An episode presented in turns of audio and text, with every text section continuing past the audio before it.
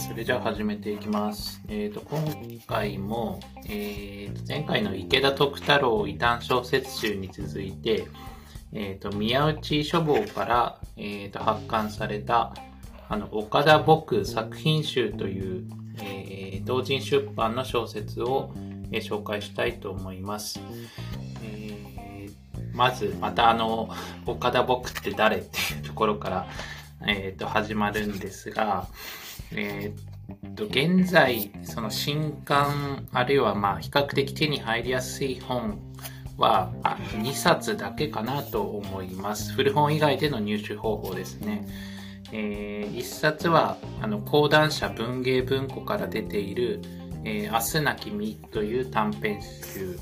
えー、そしてもう1冊が、あの、今回、あの紹介する、えー、岡田僕作品集という、えー、同人出版の短編集となっています。この2冊だけが、えー、新しく手に入る本となっています。そして、えー、まあどういう人かっていうんですが、え、ー、と、講談社文芸文庫の、えーと、後ろに書いてある、まあ、あの作品紹介が一番、えー、端的に描かれているかなと思いましたので、そのままちょっと読んでみます。えー離婚を繰り返し生活に困窮した作家、生活保護と年金で生きる老人の日常の壮絶。高齢化社会を迎えた今、貧困の中で私小説作家はいかに生きるべきか。下流老人の生活を、下流老人の世界を赤裸々に描きつつも、不思議に悲壮感は感じられず、自分勝手を貫く21世紀の老人文学とえー、なっています。えー、まあ、詩小説ですね。えー、この2冊の小説で描かれているものは、え岡田僕自身のあの困窮したあの生活とか、あのその生活の中にあるこう些細な物語、エピソード、そして長々と続くあの自分語りとか、あの脱線に続く脱線で、あの今までの思い出をこう語ったりするという、えー、実は非常に、あの、まあ、悪文っていうんですかね、あの、ご老人がですね、ひたすら独り言をブツブツとつぶやいているようあの、で、昔、実はちょっとすごかったんだぜ、みたいなことをですね、あの、居酒屋とかで語ってるような、なんかそういう、あの、聞いていて、あのついつい引き込まれて聞いていくんですけど何を言ってるのかよくわからないっていう あのそういう語り口にあの不思議な魅力があるっていうあの本あるいは作品かなと思っています。で、まあ、あのこの人のあの作品とあとはその岡田僕のその生涯なんですが、まあ、1932年に、えー、生まれて、えーまあ、大学、慶應義塾大学仏文科を卒業となっていますと。その後、あの1960年に、夏休みの配当という作品で芥川賞候補になったんですが、あのその芥川賞候補になった後、こうめっきりですね、あの作品のあの発表のペースが衰えて、えー、っとその後あの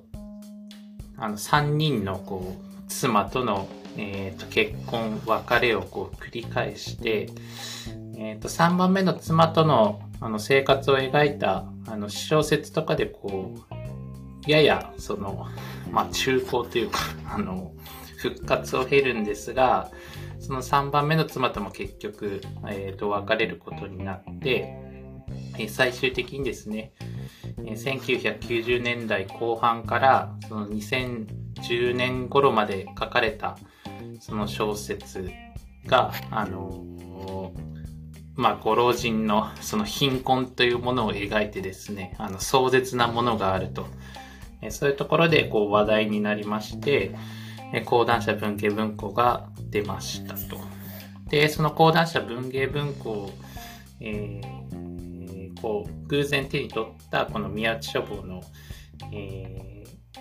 まあ、発行者の方が、えー、衝撃を受けて、えー、この岡田牧作品集というものをあの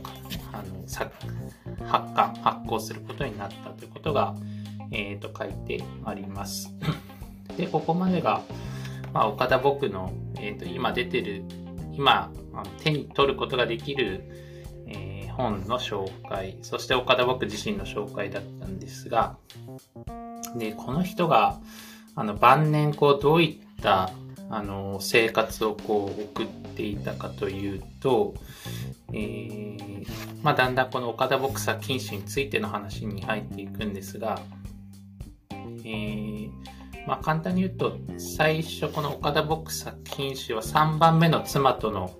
こう別れを描きながら、えーまあ、ちょっとあの自殺未遂を図ってで、その後、あの生活保護を申請して生活保護を受けながら生活していく様子をあの描いてます。で、あのその後、あのこの岡田牧作品集の中では詳しくは描かれてる短編は収録されていないんですが、あの3番目の妻が所有していた家に、まあ、そのままこう居座ってたんですけどそこから追い出されてしまってですねえ安アパートにこう、まあ、住むことになったと。で、そのアパートで、あの、火の不始末を起こしてですね 自分住んでる部屋じゃなくだけじゃなくて、そのアパートをこう、あの、焼いてしまうっていうとんでもないことを、あの、しでかしまして、で、その後は、もうあの、一人暮らしもできずに、あの、NPO 法人とかの、そのご老人とかをですね、預かってくれるような、そういう施設をこう、点々とこうし始めると。で、その、点々としていったその老人保護施設、養護施設で、あの、生活しているこう様子を描いたあの小説を、と2つほど書いているんですが、その後はもう消息があの不明となっているという状態です。まあ、小説なんで、この人の生い立ちを語ること自身がその小説の簡単な紹介になっているっていうところなんですが、この岡田ボック作品集に収録されているのは、1、2、3、4、5、えー、と5つの短編ですね。えーまあ、簡単に、あのまあ、大きく分けて、その第1部と第2部っていうふうに分けられるかなと思っていて、えー、妻とのえー、別れ、そして生活保護申請してからの生活を描いた、え、短編が、その雑木林1月10日、え、雪舞という3つの短編。まあ、これを第1部と考えると、その後、え、まあ、老人あの保護施設に入ってからの生活を描いた、えー、GI ブルースと、えー、As Time Goes By、えー、と2つの短編。まあ、時系列に並んでいて、さらにこう大きい出来事で、えー、第1部、第2部って、私が勝手にあの 考えた分け方ですけど、そういうふうに分けられる、えー、短編になっているかなと思います。で、まあ、ここまで岡田僕の、その、まあ、貧乏暮らしとか、えー、うまくいかないあの結婚生活とかそういうことを話してきたんですが、ここから簡単にこの5つの短編がどういうものかっていうものを、えー、とご紹介したいと思います。で第あ1つ目の短編集が雑木林。えー、とこちらが1995年の、えー、作品ということで、これはですね、えーまあ、その3番目の妻と、えー、妻がこう家から出ていくってところからこう始まるあの小説になってるんですね。で、この妻は、あの、まあ、10歳年下らしいです。えー、まあ、こんな、あの、ダメ夫と、あの、比較的長くこう連れ添ってきたんですけど、えー、実家の母がちょっと具合が悪いとえー、とても一人では生活できなそうなので、あの私、実家にちょっと帰らせていただきますと。まあ、それが単にその母親の面倒を見るっていうことだけではなくて、えー、今度は少し長引くかもしれませんと、こう、暗にですね、あのもう夫とは一緒に暮らしていけないっていうことを、えー、言っているんですね。この頃の岡田僕というのが、えー、まあ実はあの精神科に通っていて、しかもこう睡眠薬をあの上院していると、こう、もう半ばちょっと睡眠薬の中毒みたいになってしまっていてですね、あのちょっと一人ではあの暮らしていけないような状態、まあ半ば介護状態みたいになってたんですけど、まあそういう夫に嫌気がついに刺したのか、あの銀行の通帳とかもですね、そのまま置いて、えー、まあ私行って参りますと。で、その置き手紙には、こう、お薬を飲んでいるあなたを想像すると、えー、まあ帰る気がしなくなると。そのまま実家に引きこ引きこもっていたくなると。電話は高いからかけるな。手紙や仕事の妨げになるのでよこさなくていい。奥がらずに毎日3度食事しろ。くれぐれもお体に気をお気をつけてくださいと。あの、まあ、見下り班というかえー、まあ、最後 PS、あの、どうか私が素直に帰れるような気分にしてほしいと、こう涙ぐましい様子で置き手紙があるのを見つけますと。けど、こう、岡田僕はこう反省するかっていうと、こう、タバコに火をつけてですね、昆虫症といったり、本当にどうしようもない、あの、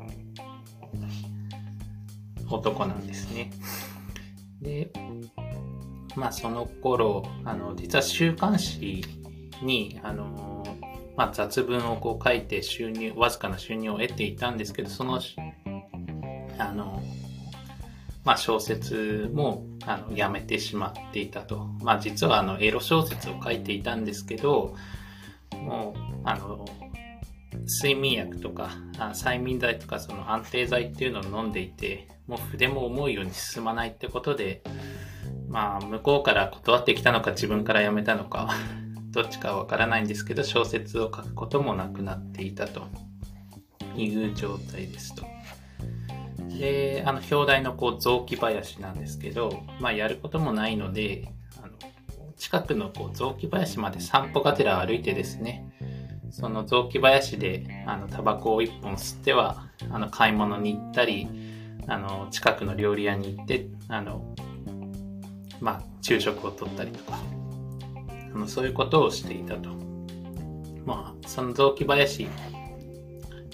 にあの行ったり来たりするっていうことが、まあ、書いてあるんですね。うん、いや、あの、何ですかね、この、当時どういったこう収入であの暮らしていたかちょっとよくわからないんですけど、なんか結構いい生活をしてるんですね。あの自炊をするわけでもなくてですね、あの行きつけのあの料理屋があって、そこでこう毎日のようにあのご飯を食べたりですね、えー、なんか腰のないラーメンってこう あの愚痴りながらあのちゃんとあの外に行ってご飯を食べていると。おそらく、まあ、生活能力が全然ないので、自分でご飯作って食べるってことができないんでしょうね。あの、まあ、それは想像ですけど、で、タバコも、あの、吸うし、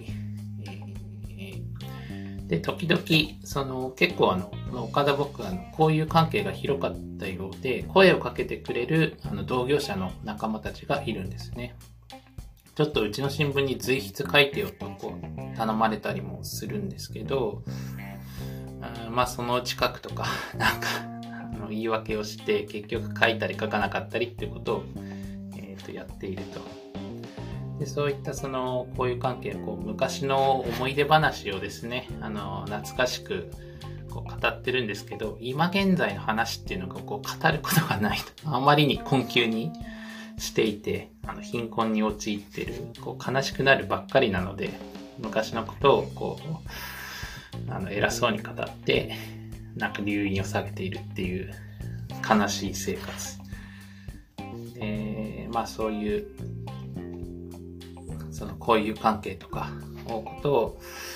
えー、書きながらですね、とうとう、あの、生活保護を申請することに、え、なってしまいましたと。あの、友人にですね、あの、もう君、生活保護を受けたらどうだと、あの、アドバイスを受けて、その通り、あの、役所に、こう、行くと。で、えー、まあ、あの半ばこう毒づきながらあの生活保護をあの申請するんですけど、まあ残念ながらですね、えー、まあ、クッキーのこうでかい缶にあの溜め込んでいたその睡眠薬を、えー、一つ一つこうばらしていって、えーまあ、大量、まあ、オーバードーズっていうんですかね、大量にあの服用して、まあ、自殺未遂を図ったと。で、起きたら、あの、まあ、あの、幸い睡眠、自殺未遂を図ったんですけど、生きていてですね、何日か、寝ていたかもわからない状態になったんですが、まあ、復活して、えー、そのまま、えーと病院で入院生活をこう送っていたと。まあそういう状態で、えー、まあこれまでその睡眠薬をあの出して処方してくれていたその神経科も、もうあなたは自殺未遂を図ったんですからと、そういう薬も出され、出してくれなくなって、また、あの、床山目のその寂しい暮らしに戻っていくと。そして、あの、いつものこう雑木林をえー、に歩きに行ったら、その雑木林がですね、いつの間にかこう、更地になって、あの、アパートをあの建てるようなそのコンクリの土台がこうできていたと。まあ、生活の拠り所ではないんですが、その散歩の通り道だった雑木林が寂しくもなくなってしまったというところで雑木林はおしまいです。で、次の小説、こう1月10日ですが、こちらですね、あの、生活保護を申請してからの、えー、まあ、男一人の生活。あの自分があの日記をこう書き溜めていて、その日記をの書いたり、そのどういうことを自分は書いていたのかと、あの自分で自分がやったことを思い出すような、あのそういうことをこう書いているあの詩小説です。ただですねこれがめちゃくちゃ読みづらい、その、あの、自身が語っているようにですね、序論の僕っていう風に、えー、言われているそうで、あの、なかなかこう結論を言わないで、枝葉のことをひたすらこう積みは、積み重ねてから あの、結論を言ったり言わなかったり、あの伏線を張りまくってその長い伏線が回収されないまんまこうあの取り留めもない会話をしたりとかえそういう癖があるそうです。それがそのままあの小説になっていてその日々のこう雑多なことをですねあの書いているかと思いきやその思い出にその脱線していったりとかその一体今いつのことを話しているのかよくわからないようなそういうことがあの自分の書いた日記とこう織り交ぜられながらこう語られているそれがこう1月10日です。で、まあ、あの病院であの 医者とあの絶えもない会話をしたりとかですねあのかつてあの書いていた1年前とか数ヶ月前とかの、えー、日記をこう読みながらですねああこういうこと書いてたんだなってこう 自分の日記をあの紹介しながらあの今起きていることをあの書いていくっていうそういう小説になってるんですね。で、うん、その日記っていうのがこう自分のためにこう美貌的にこう書いているのでそのすごく読みづらい何が起きてるのかよくわからないんですけどそれをそのまんまこう長々と引用するしかもそれを長々と引用したあの日記をもとに、さらに昔の思い出とかをこう脱線しながら話すんで、いや、ひどいですね。全然、あの読めたものじゃない。あの、読めるんですけど、あのひどい、い文章ですね。なんかそんなこと言いながらちゃんと読ん読んでるんですけど、で例えば、うん、その腰痛にこうかかって、えー、まあ、気休めにこうサロンパスを 貼っている話とか、こうご老人特有の、なんていうんですかね、こう愚痴めいた話とか、自分の体がままならない話とか、こう風をこじらしちゃった話とか、そういうことがひたすらこう書いてあると。ただそういった中にですね、ちょっと危機迫るような、あの、文章が時々、えー、まあ、挟まれていってですね、あの日記のことを書いているのか、自分自身がこうつぶやいているのかよくわからないようなあの描写があるんですね。えー、これがまあ、私は何をしているんだろうメモ、封筒、メモ、日録。いつからか日録を読み返さなくなっていたと。えー、何のための日録か。そうつぶやいた、ハッとした。えー、これも気がつかなかったが、私は何かというとつぶやくようになっていたと。こう自分自身で独り言を言ってるんですけど、それがこう自分が喋ってるのか、日録のあの文章なのか よくわからない状態になっているという、ちょっと精神が参っちゃってるような状態に陥ってると。夜間をガスコンロに置いてと、あの日常の動作をあの一つ一つつぶやきながら、あの、行動していると。ガスコンロを、えー、点火してと。ガスの元栓を閉める。えー、階段を登ってと。一体これは何をやってるんだろうと。そんなことをしながら、えー、こいつはいかんと。自分で思ったことを自分でつぶやいていると。で、そして1月9日、1年前のあの日記をあの読んでいるんですが、その引用っていうのがちょっと壮絶。あの、句点、あの、点がですね、異常に多いあの日記が引用されてるんですけど、今、1月9日、えー、半晴れ？反省っていうんですかね。今、昨日の日録見て、あれ？と思った経線ずれる。日記を書いているうちに、あの、ノートのあの、経線からずれてしまうっていうたびに、こう、経線ずれるって書いてあるんですけど、えー、空白だ、ただ、量となっている。それと、晴れと知る。そうだ、まだ、あの、句点が異常に多い文章、ちょっと読むに耐えないんで、もう読めますけど、こう、経線ずれるって、こう、しょっちゅう書いては、それは明日過去、人生メモしているだけで死んじゃう。こう意味不明のメモを残していてですね。自分でも何を語っていたのかわかんないような 状態っていうのを、えー、目にしてですね、自分自身でこう戦慄しているっていう、えー、ところがありますと。やたらと句点が多いと。自分自身でも突っ込んでいるんですけど、そういう、あの、なんか聞き迫るような文章を、まあ、書きつつあると。で、また、あの、独り言ですね。こう階段を登って、階段を降りて、階段を登って、階段を降りて。あれ？今日は行く日だけど、あの、今何日かもちょっとだんだんわからなくなってですね。ひたすらこう階段を登って階段を降りてってこう、カタカナで記されているような描写があったりすると。で、突然、あの、まあ、セールスの男なのか、あの、家を訪れる人がいたんですけど、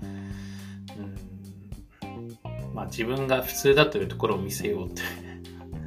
あの、思い立って、ここのゴミ処分場はね、問題なんですよと、意味不明なことを喋り出して、えー、まあ、久々に人と喋ったので、なかなか次の言葉が出ないと。そうこうしてるうちに訪問者はあの消えていったりと、奴らセールスだ。気にすることはない。それより今日は何日だ？今何日だ？これから何をするんだ？気がつくと仕事机のこたつのテーブルに画像2枚並べて腕を組んでいたと。今何をしてるのか、今何日だ、今何日だってことが全然わかんなくなってきて あの、この小説自体もだんだんこう、尻滅裂の体を、えー、示すようになってきていると。で、まあ思い立ってですね、あの年賀状をちょっと書き、あの、来た分に返そうと、えー、するんですけど、その年賀状がですね、えー、まあ住所、あの間違っていたのか、あの、自分宛てにこう帰ってきてしまうっていうことで、えー、1月10日終わっていますと。そして次の小説が、えー、雪舞ということで、あの、妻が、えー、残してくれた家ですね。あの、元妻の、元妻、まだ妻なのかな？えーと、その3番目の妻が残してくれていた家での、えー、生活を描いた最後の小説が雪舞です。あのまあ、生活に困窮していながらですね、あの岡田僕こう行きつけのこうスナックがあるんですね。で、アルコールが飲めないので、あの、1000円だけ持ってって、こう、トマトジュースとか、あの、ウーロン茶とかそういうのを飲みながら、あの、長っちりで、スナックのママとこう話しているっていう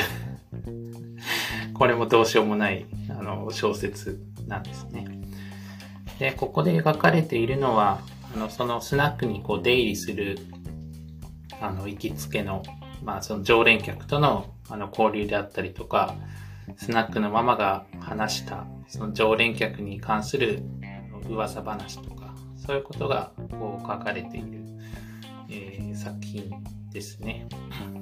で、金がないのに行ってるんで、あの、まあちょっと、あの、お腹空いてきたのでつまんだりしたらこう1000円ぐらいしか持ってないんでこうあこうカラオケを歌ったのかな？カラオケを歌ったらの払えなくなってしまってこう月にしたりっていう、うん、どうしようもない。まあそういうどうしようもないやつも優しくあの迎え入れてくれるまあおおらかなママなんでしょうね。そういうスナックのママとの交流、えー、そして今住んでるですね、あの住宅街のあの様子とかをこうダラダラと書き連ねるっていう小説なんですね。で、そこの常連客の一人に、こう、一郎くんっていうちょっと困ったお客さんがいて、えっ、ー、と、どうもですね、あの、まあ、精神障害の方なのかなという様子があって、あの、まあ、スナックにこうしょっちゅう行っては、あの、どうもママに絡んだり、客に絡んだりするんで、えー、ちょっとその一郎くんがいると、他の客が、あの、今日一郎くんいるなって感じで あの、出て行っちゃうっぽいので、ちょっと困ったんだよねってことを話していると。で、その一郎くんの、そう、母親が、えー、時々ですね、えっ、ー、と、来て、その一郎くんを、あの、一緒にあの連れ立ってこう帰っていたりとか時々あのちゃんとツケを払うって言ってこうまとめてお金を返したりですねそう一郎くんとその母親っていうものがこう出てきますとでその母親っていうのがあのどうもまあ夫とは離婚して一郎くんと二人暮らしっぽいんだけどあの地主とかにこう色目を使って あのどういうわけがこう金回りがいいっていうことをえママが、あの、まあ、ちょっと噂なんだけどねってことをこっそり話してくれると。まあ、どうもそれを周りの客も知ってか知らぬか、一郎くんにもその母親に対しても、あの、知らぬふりをしているっていう そういうスナックのただれた様子が、えっ、ー、と、書いてありますと。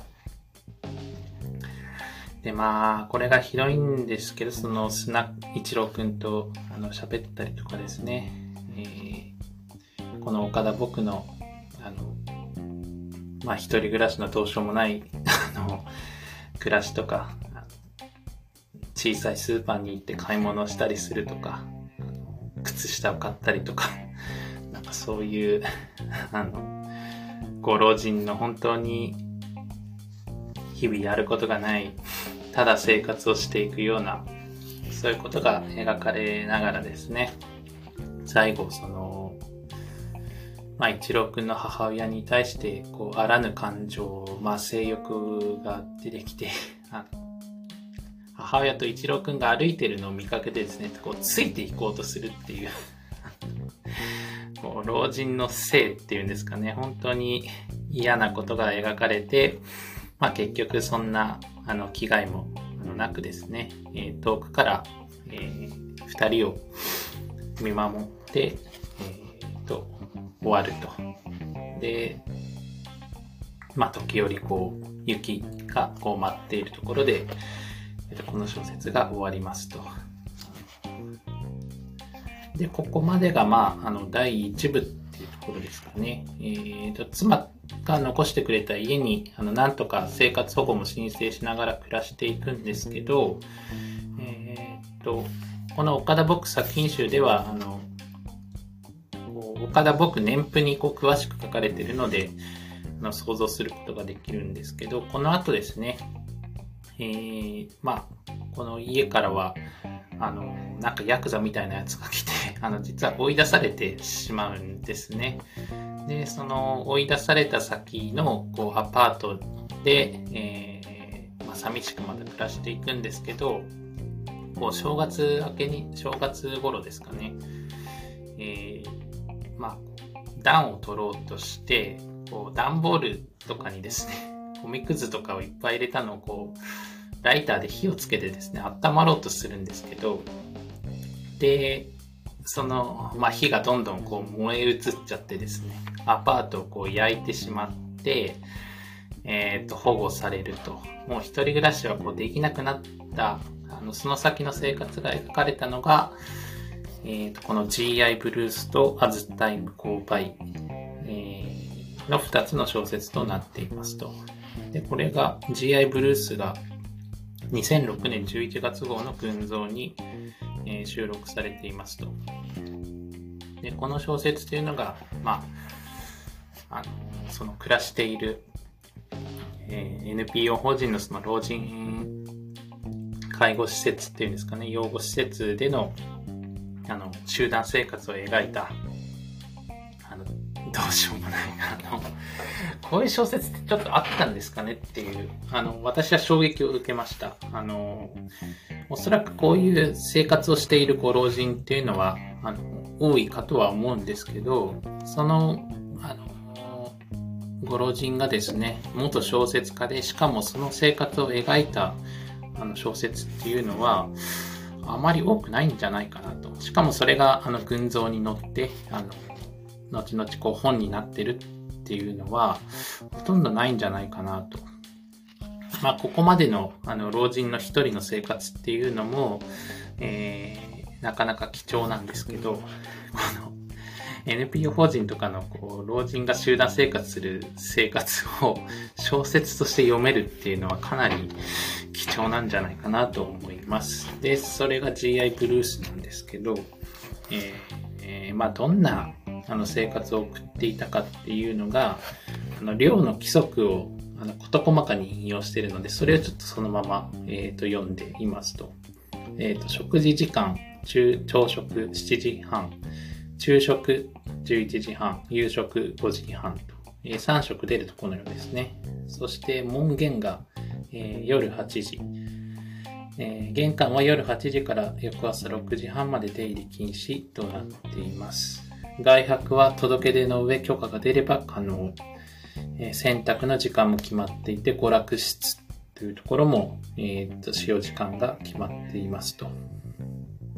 で、娯楽は、えー、将棋と紙の麻雀。紙の麻雀って何なんだろう紙でやるのかなで、えー、まあ、タバコ、えー、特定の喫煙所以外は、えーと、禁止。部屋の中では絶対ダメ。えーと、酒禁止で、あとは、その食堂にあの唯一こうテレビがあるんですけど、え、食事の時は消してください。テレビのチャンネルはみんなと相談の上、喧嘩口論のないように、えー、決めてお楽しみください。音量は低めに、最大最大音量は25以下にしてください。あの、岡田僕はですね、こう、なんか必要にこうしつこくこう入量あのの規則とか、その量での規則とかをですね、引用するんですね。で、まあ、テレビの利用についてのものすごく細かいルール。まあ、トラブルの要因なんでしょうね。みんなが見たいんだけど、1台しかないから、ルールを決めてみんなでこう、あのみんなで我慢しながら使うっていう。で、えー、っと、さらに引用は続いてですね、えー、っと、月、水、土は一般放送優先。火、木、金は野球放送優先。えー、ですが、相談の上、えー、決定してみるようにしてください。えー、かっこ PM9 時までと。で書いてるんですけど、まあ、古参とかがですね、えー、と結局演歌とかプロ野球とかあの格闘技とかそういうのを見ていて他で僕は見るものがないみたいなことを、えー、とぼやいていますね。であとはあの食事の話おかずの皿は、えー、とプラスチック中が3つに区切られ最も大きいのが肉魚魚の干物も多いがなんだろうか、どれも、えー、嫌にまずい。あとはまあ一応3食出て、まあ恵まれてる方なんじゃないでしょうかね。あのあんまり美味しくないみたいなことは、えー、と書いてあるんですけど、そういう量での生活を描いていると。で、そこで、あの、様々なこう境遇だった方々がこう、より集まってですね、そういう人と会話をえー、したりするんですけど、その会話っていうのもまた、あの、えー、寮生たちがこうかつての栄光だったりとか、今どういう経緯でここに転がり込むことになったとか、そういうことがこう書いてありますと。うん、で、またいつものようにですね、こう脱線を繰り返してあの自分のこう知識っていうか、まあなんか間違ってるんだか合ってるんだかよくわからないような知識をひけらかしながら、日々の生活っていうのを、こう、もう語る相手もいないので、こう小説に吐き出しているっていう、えー、そういう状態にこうなっていますと。で、まあ、その、タバコをですね、あの、吸っちゃいけないところで吸って、あの、寮の管理人にめちゃくちゃ怒られたりとか あとは、その、外出先の公園でですね、あの、ちょっと、まあ、生活保護を多分もらってるので小金があるのか、その他の寮生たちにこう飲み物をおごったりしてるんですね。で、あの、まあそういう飲み物をおごったりしてるとポツポツとこう会話が生まれたりするんですけど、結局はそれだけの関係なので、あの、誰かとこう仲良くすることもなくですね。えーまあ、こう会話をあのかろうじてするんですけどあのより一層寂しい気持ちになっていくとあのあの公園近くの公園に出かけた話っていうのをひたすらやっていくんですね。でまあどんな小説を書いてるのとそんなことを話したりもするんですけど会話になるでもなくですね。お互いに自分のことを喋り合ってるっていう 老人がこう会話なのか会話じゃないのかよくわかんないことをたまに見たりするんですけどそういう様子。自分2人で喋ってるように見えるんだけど会話にはなくてなくて2人で好き勝手なことを喋ってるって なんかそういう、うん、様子が描かれたりしていますと。である日そのそのお前なんかみんなにこう飲み物をおごってるようだけどそういうの良くないからもうお金預かるからって言われてですね寮長にあの財産すらも没収されて、えー、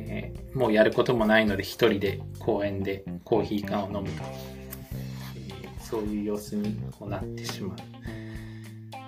それで終わるのが GI ブルースですねそして最後、えーと、と、アズタイム As Time Goes By です。これがおそらく絶筆になるんですかね。えー、三田文学2010年春季号に掲載されて、もう一つ、えー、講談社文芸文庫に、とも、しびっていう小説が2010年に出てから、えー、以降の消息はご不明となっています。で、それが最後の小説なんですが、As, As Time Goes By 山梨県大月市のあの NPO 法人にこう預けられて、えーまあ、施設を転々としていった結果、まあ、山奥なんですかね、あの田舎のあの老人ホームにこう入っていったと。おそらく元温泉旅館だったところに、えー、集団生活を送っているっていう様子になっています。えしかしここがですね、あの、まあ、理事長が非常にこう人柄が良くてですね、あの人格者のようで、あの、非常にこう寮生たちに対して温厚にこう振る舞っているってことがこう書いてありますと。まあ、ここで少し、あの、まあ、気持ちを落ち着けるというか、心がちょっと清らかにこうなっていくんですけど、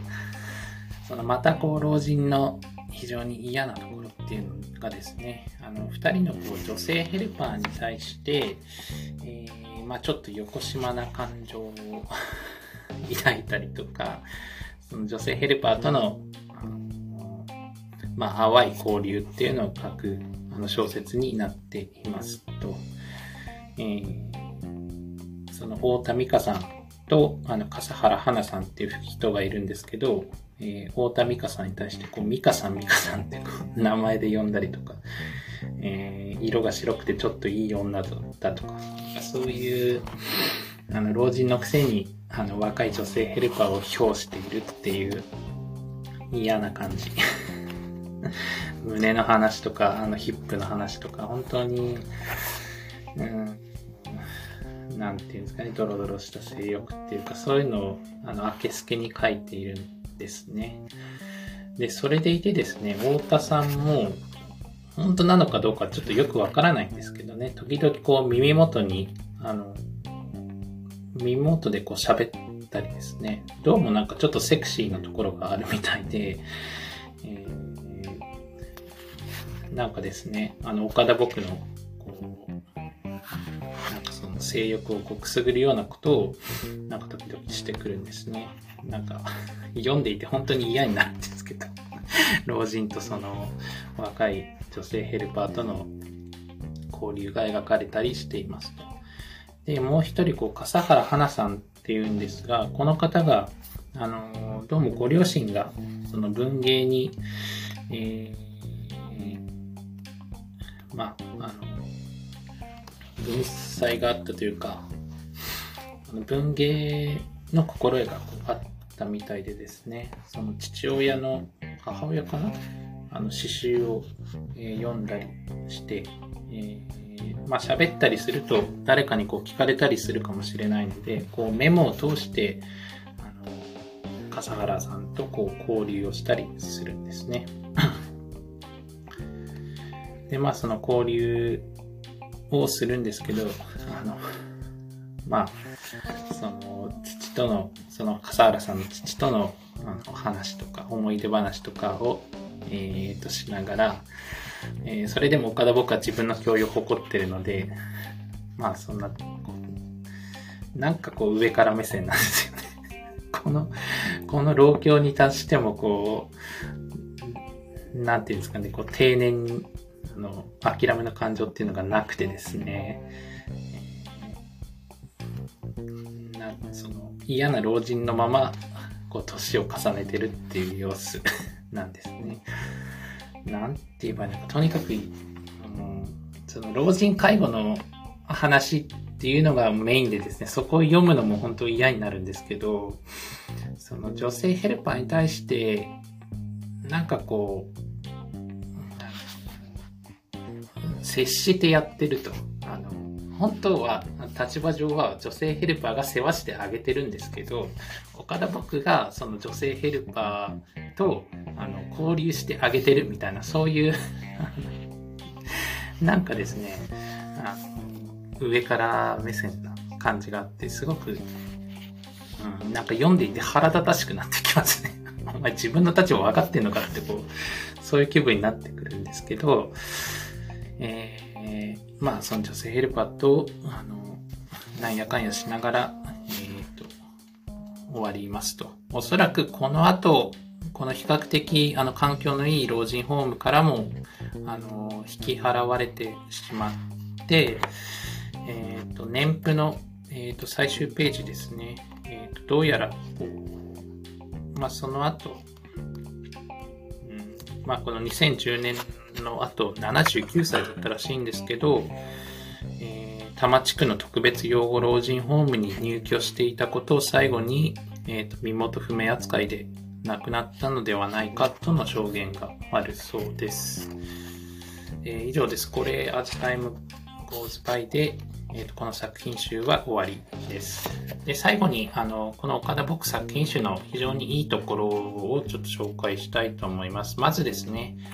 えー、岡田僕作品集の、えーと、未収録の短編が読めるっていうこと、これは、えーと、素晴らしいです。全編、え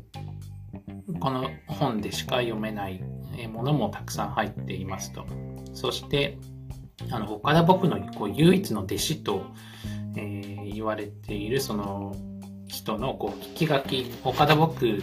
をあの第三者の目から見た、え、貴重な証言っていうのが収録されています。えさらに、えーと、作品の解説そして岡田僕のあの年譜っていうものが詳細に、えー、記載されています。ですので、えーと、一番最初にこう2冊の本が、えーと、出ていますと,、えーと、講談社文芸文庫とこの岡田僕作品集っていうものがあの出ているんですけどまずこの岡田僕作品集同人出版の本を、えー、と手に取ってですね岡田僕っていうのがどういう人かっていうものを、えー、知った上でですねあのこのさらに興味があればこう講談社文芸文庫をこう手に取るっていうのが順番なんじゃないかなと,、えー、と感じました。もちろん、まあ、あの一般の書店で手に入るのはこの講談社文芸文庫の方なんですけど、えーと、解説の充実度合いとか、えーと、岡田僕がどういう人だったかっていうものを詳しく知るためにはまずはこの岡田僕作品集同時出版の方を、えー、読んだ方がですねこうはるかにこう知識になりあの興味が湧く内容なんじゃないかなと思っております。ではですね、まあ、池田徳太郎異端小説集に続いて岡田僕作品集をこう強烈に無視したえ上で、えー、と今回のご紹介を終わりたいと思います。えーと、もしかしたら第2回として、あの、明日な君、講談社文芸文庫の方も紹介、えできたらなと思っています。え、それでは皆さん、えお疲れ様でした。ありがとうございました。